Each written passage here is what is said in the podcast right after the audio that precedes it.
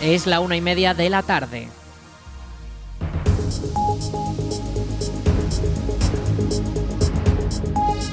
Buenas tardes, jueves 19 de octubre de 2023 comenzamos el espacio para la información local en el 107.4 de la FM en la Almunia Radio. Les habla Aritz Gómez, aquí arranca una nueva edición de la Almunia Noticias.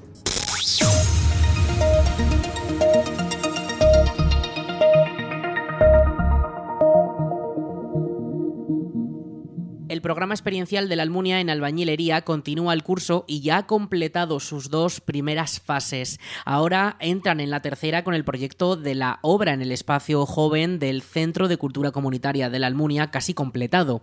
Estas semanas los alumnos han continuado con el acondicionamiento de dos salas multiusos que se destinarán a dar talleres culturales. Algunas de las labores que han estado realizando consisten en la sustitución de la carpintería, la eliminación de tabiques para hacer espacios más amplios en los que dar estas clases, la sustitución de la cubierta del edificio con nuevas tejas, la realización de un zócalo y el alicatado de los espacios o incluso la instalación de fontanerías, saneamiento, electricidad e iluminación. Estas salas completarán la oferta de espacios del CCCLA y permitirán celebrar más actividades al mismo tiempo sin encontrar problemas de espacios acondicionados. El curso de albañilería comenzó el pasado invierno y todavía afrontará el acondicionamiento de una sala más en el espacio Joven Matadero. En este caso, una nueva sala en la Avenida Corazón de Jesús que se va a reacondicionar, que también se utilizará para usos múltiples del ayuntamiento. La Biblioteca Municipal de la Almunia ha organizado una semana de actividades para celebrar el Día Internacional de las Bibliotecas. Cada 24 de octubre se lleva a cabo esta cita en la que se reivindica la importancia de estos centros de actividad en las poblaciones y en el mundo de la cultura. En esta edición de 2023, la Almunia contará con varios días de programación del 20 al 27 de octubre con entrada libre a todos ellos y dirigida a todos los públicos. Escuchamos a Alicia Pardillos, bibliotecaria de la Biblioteca Municipal de la Almunia. A propuesta del Ministerio de Cultura, se celebra en toda España el Día de las Bibliotecas. Y nosotros hemos querido celebrarlo, eh, ya como bien has dicho, con una semana. Y ese día concreto eh, tendremos aquí a alumnos del Colegio Público Nertobriga, que vendrán a conocer la biblioteca municipal, una actividad que normalmente suelen hacer también a principios de curso. Y eh, por la tarde tendremos unos, un taller para niños que va a impartir eh, Adispaz, tanto monitores como componentes de, de Adispaz. Vino un poco la idea a raíz de la celebración hace poco que hicimos del, Día del Cine Español, que se proyectó una película en cuya protagonista eh, tenía síndrome de Down y ellos vinieron aquí a asistir a ver la película y un poco pues hablando, podríamos hacer algún taller, un poco con vosotros, les pareció una idea muy buena y bueno, ellos han trabajado ya para exponer y explicar a los niños, sobre todo, y al público que venga con ellos, público familiar, eh, cómo trabaja una asociación como esta, local, para eh, la inclusión en un entorno como el nuestro, en un entorno rural en el que mm, continuamente estamos interactuando todos con todos. Yo creo que va a ser un taller muy interesante, que espero que tenga buena aceptación. Hay que decir, que también está puesto en los carteles, que es necesaria inscripción previa. Siempre que vienen menores eh, requerimos inscripción previa, ya no tanto por el aforo, sino también por los, derechos de imagen que hay que, autorizar siempre los padres cuando los inscriben. Y yo espero eso, que sea un taller muy interesante, que seguro que sí, y que tenga muy buena acogida por parte del público. La cita arranca el viernes 20 con la visita de Aitana Monzón, la escritora, en un nuevo encuentro con los autores dentro del ciclo que organiza la Diputación de Zaragoza. Será a las 8 de la tarde. El día 24 se celebrarán varios talleres con los alumnos del Colegio Nertobriga y los chicos de Adispaz. Por la tarde, bajo previa inscripción. Al día siguiente, el miércoles, Antonio Escusol presentará a las 8 de la tarde en el Salón de Actos del Palacio de San Juan su trabajo Antología para principiantes. El día 26 los alumnos de tercero de primaria del Colegio Nertobriga tendrán otro taller para conocer cómo funcionan otras bibliotecas de nuestro entorno. Y la programación finalizará el viernes 27 con un nuevo encuentro con los autores, en esta ocasión con la autora Angélica Morales, a las 8 de la tarde. Recordamos que todas las actividades son con entrada libre y que están organizadas dentro de la programación del Día Mundial de las Bibliotecas, que se celebra el 24 de octubre. Toda la información en la web del Ayuntamiento de la Almunia, laalmunia.es. El área de cultura de la Almunia ha habilitado un nuevo turno de las clases de dibujo y pintura que ha comenzado esta semana destinadas a niños de entre 6 y 12 años. La alta demanda ha hecho que muchos de los interesados se hayan quedado sin plaza en los turnos establecidos hace ya unas semanas y ahora desde la concejalía se ha querido habilitar un nuevo turno para permitir que más niños puedan asistir a estas clases. El nuevo horario será los jueves de 3 a 5 de la tarde y las clases se impartirán en el aula de dibujo y pintura en el espacio joven Matadero del Centro de Cultura Comunitaria de la Almunia con la profesora Cristina Lasarte.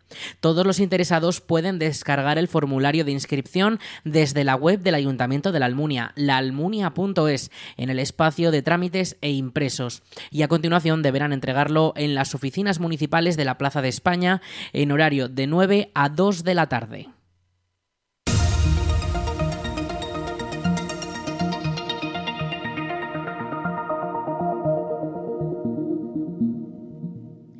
El Ayuntamiento de la Almunia ha informado mediante un bando que desde las 10 de esta mañana, de la mañana de este jueves, se está produciendo un corte de agua que afecta a la calle Florian Rey a partir de una avería. El suministro se restablecerá sin previo aviso. Además, Fax a la empresa que presta los servicios de agua municipales dispone de un teléfono de atención al cliente para posibles incidencias o más información. Este es el 976 600 322. Lo repetimos 976 600 322. La policía local de la Almunia ha informado que las calles Boclín y Alfonso II quedarán cortadas a los vehículos del 16 al 20 de octubre, ambos incluidos desde las 8 de la mañana hasta las 7 de la tarde por unas obras y derribos que se están realizando. Las autoridades mantendrán habilitado el paso para los vecinos en ambas calles que serán temporalmente de doble sentido, por lo que se pide extremar la precaución. Desde la policía local de la Almunia recuerdan que todas las las personas que pasen por el lugar deberán respetar las indicaciones de los operarios de las obras.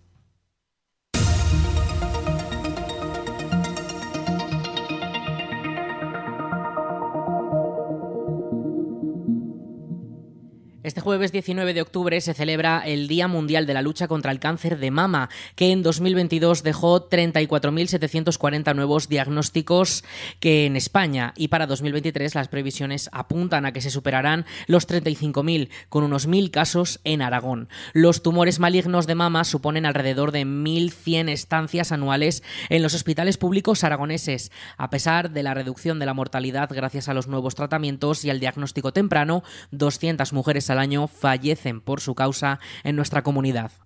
El Departamento de Salud del Gobierno de Aragón anima a participar en los programas de cribados para detectar posibles anomalías.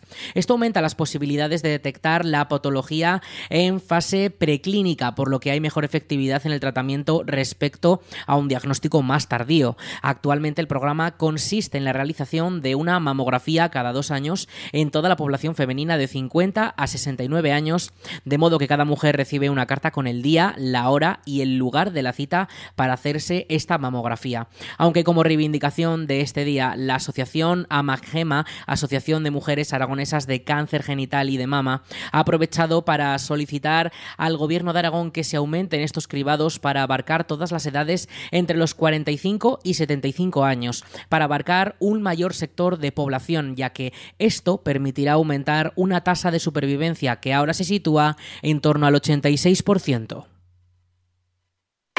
Aicela ha presentado la primera edición de Vive la, la nueva fiesta del comercio local con la que quieren agradecer la confianza que depositan los clientes en el día a día. Una campaña que se realizará durante la noche del sábado 21 al domingo 22 y que se diferencia del resto de las realizadas por la asociación, ya que consiste en una fiesta con DJs e incluso un bingo de hasta 1.500 euros en vales para canjear en los comercios participantes. Según han señalado en la presentación, la principal diferencia es que no busca directamente aumentar las ventas de los comercios, sino mostrar el agradecimiento por acudir a los comercios y servicios locales día a día. El evento comenzará a las ocho y media de la tarde y se extenderá hasta bien entrada la madrugada, hasta las tres y media. Además, los clientes de Aicela podrán canjear los vales que hayan conseguido por sus compras durante la semana previa en la barra que estará instalada. Y a mitad de la noche podrán participar en un bingo de hasta 1.500 euros que podrán canjearse por compras o servicios en los comercios que participan en esta campaña. La noche se realizará en un enclave novedoso como el parking del supermercado Día de la Almunia. La completa un cartel integrado por todo artistas locales. Además, los asistentes tendrán la oportunidad de comprar su cena y sus propias bebidas a precios populares. El evento está organizado por el Ayuntamiento de la Almunia y por Aicela, la Asociación para el Impulso del Comercio y la Economía de la Almunia. Toda la información en las redes sociales de la Asociación de Comerciantes. Ricla vivirá unas nuevas jornadas de paleontología del 10 al 12 de noviembre, la decimocuarta edición de esta cita que tiene más de 30 años de historia. Una veintena de actividades como conferencias, mesas redondas y visitas de campo en las que se tratará la evolución de la paleontología desde una visión transversal. La cita está organizada por la Asociación Cultural Bajo Jalón junto con el Centro Nacional de Investigación sobre la Evolución Humana y contará con grandes figuras de esta ciencia, como los codirectores del yacimiento de Atapuerca que ahora finalizan su mandato, Eudal Carbonel, José María Bermúdez de Castro y Juan Luis Arzuaga, y los codirectores que les relevarán en el cargo, María Martinón Torres, Marina Mosquera y José Miguel Carretero. Todos ellos en un debate moderado por el divulgador Luis Quevedo durante el domingo 12 de noviembre a las 12 del mediodía, aunque el viernes previo a las 9 de la mañana será el pistoletazo de salida de las jornadas con una exposición titulada Paleontología de las Ideas. La cita paleontológica cuenta con inscripciones para poder participar. Los interesados pueden hacerla mediante la web asociacionculturalbajojalón.com y en esta misma web además pueden consultarse todo, eh, puede consultarse todo el programa de actividades preparado para el segundo fin de semana de noviembre con estas decimocuartas jornadas de paleontología de Ricla.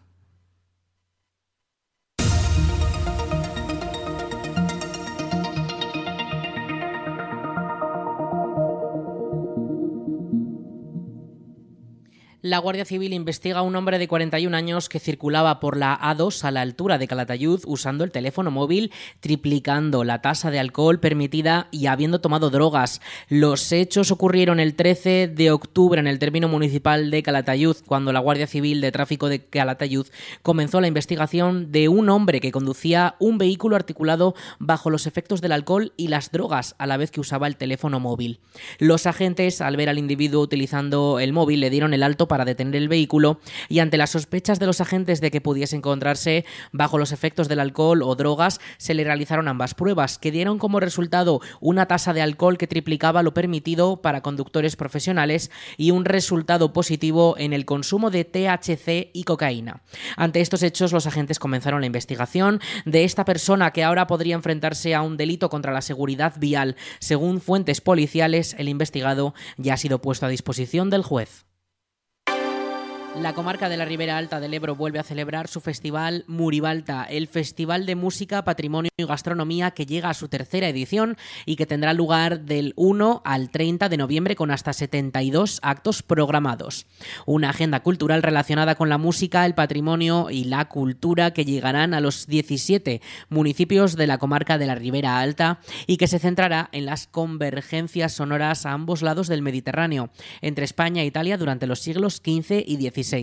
La cita cuenta con entrada libre en todos sus eventos programados y tiene el objetivo de poner en valor la riqueza patrimonial, histórica y gastronómica de la zona. Escuchamos a Mercedes Trébol, alcaldesa de Torres de Berrellén, y a José Miguel Achón, presidente de la comarca de la Ribera Alta del Ebro. De 55 actos vamos a pasar a 72 y empezamos en Vinseque y acabamos en Pradilla. Estas actuaciones que desde luego para nosotros son importantes para, el patrimonio sonoro que, busca preservar el arte de la música ofreciendo conciertos, talleres y conferencias. Agradecer que no importa cuántos somos ni qué censo tenemos en cada pueblo para que nos llegue, eh, llegue estas inquietudes que tenemos todos y que, y que yo te lo vuelvo a decir, yo agradezco que, que, esta vez se reparta otra vez entre todos los pueblos y que cada vez se haga más grande. Queremos que, pues una vez más, que, que este tipo de conciertos pues lleguen a, las áreas eh, rurales, más allá de, porque estos conciertos, este tipo de festivales,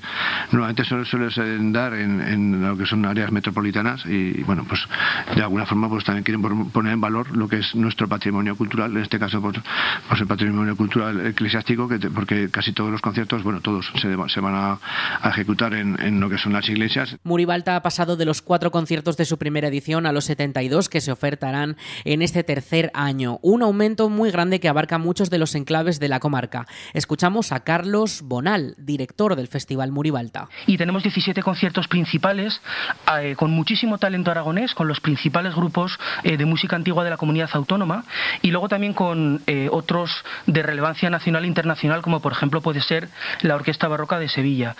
Actuarán La Guirlán, dirigido por el director del Festival de Música Antigua de Pila, Luis Martínez Puello, la Capella Mudéjar, Lesatig, el organista Javier Artigas, quien además hará una visita guiada a lo que es el, el, órgano de la iglesia de San Pedro de Antioquía de Gallur, que es también muestra del patrimonio material e inmaterial de la comarca y se construyó en 1768.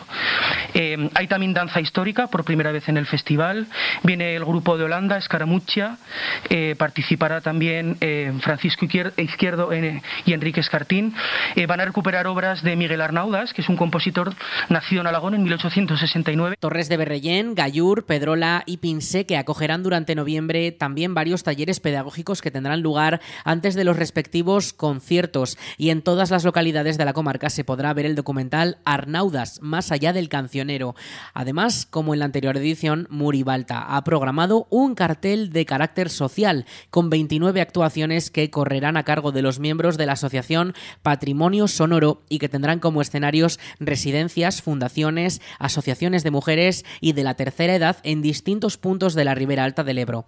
Toda la programación puede consultarse en la web de la Diputación de Zaragoza, dpz.es.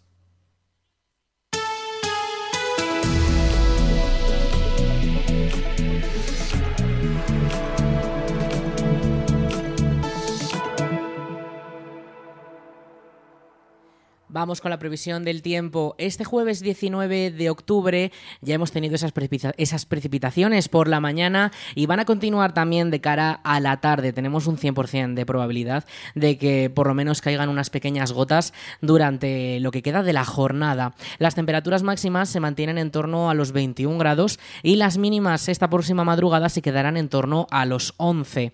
Además tenemos activado el aviso amarillo por fuertes rachas de viento que podrían alcanzar los 80 kilómetros por hora de componente oeste, pero ya les advertimos que esto va a ser de manera muy puntual, ya que la tónica del día va a ser el viento, va a ser que el viento sople eh, con 30 kilómetros por hora con rachas del suroeste. Ya lo hemos tenido por la mañana, eh, sobre todo también durante esta pasada madrugada, y se volverá a reactivar de cara a las últimas horas de la jornada de hoy. Mañana nos acompañará también ese viento, también esa, a ese aviso amarillo por fuertes rachas de viento que podrían incluso eh, ser constantes de 45 kilómetros por hora durante las primeras horas de la mañana. Las temperaturas para mañana viernes serán de 19 grados de máxima y las mínimas se van a desplomar hasta los 7 grados. Y atención, porque para el fin de semana nos espera bastante frío por las noches, ya que tendremos mínimas de hasta 5 eh, grados. El estado de los cielos para este viernes será algo más nuboso, no tendremos eh, tanto riesgo de esas precipitaciones sobre todo de cara a la tarde, cuando los cielos comenzarán a despejarse. Ya el sábado seguiremos con ese viento, aunque se desactiva ese aviso por fuertes vientos, y los cielos se despejarán bastante más. No tenemos ese riesgo de precipitaciones. Ese riesgo ya vuelve de cara al domingo y comienzos de la semana que viene, cuando podríamos tener eh, precipitaciones, sobre todo durante las tardes y el mediodía durante el domingo, el lunes y el martes.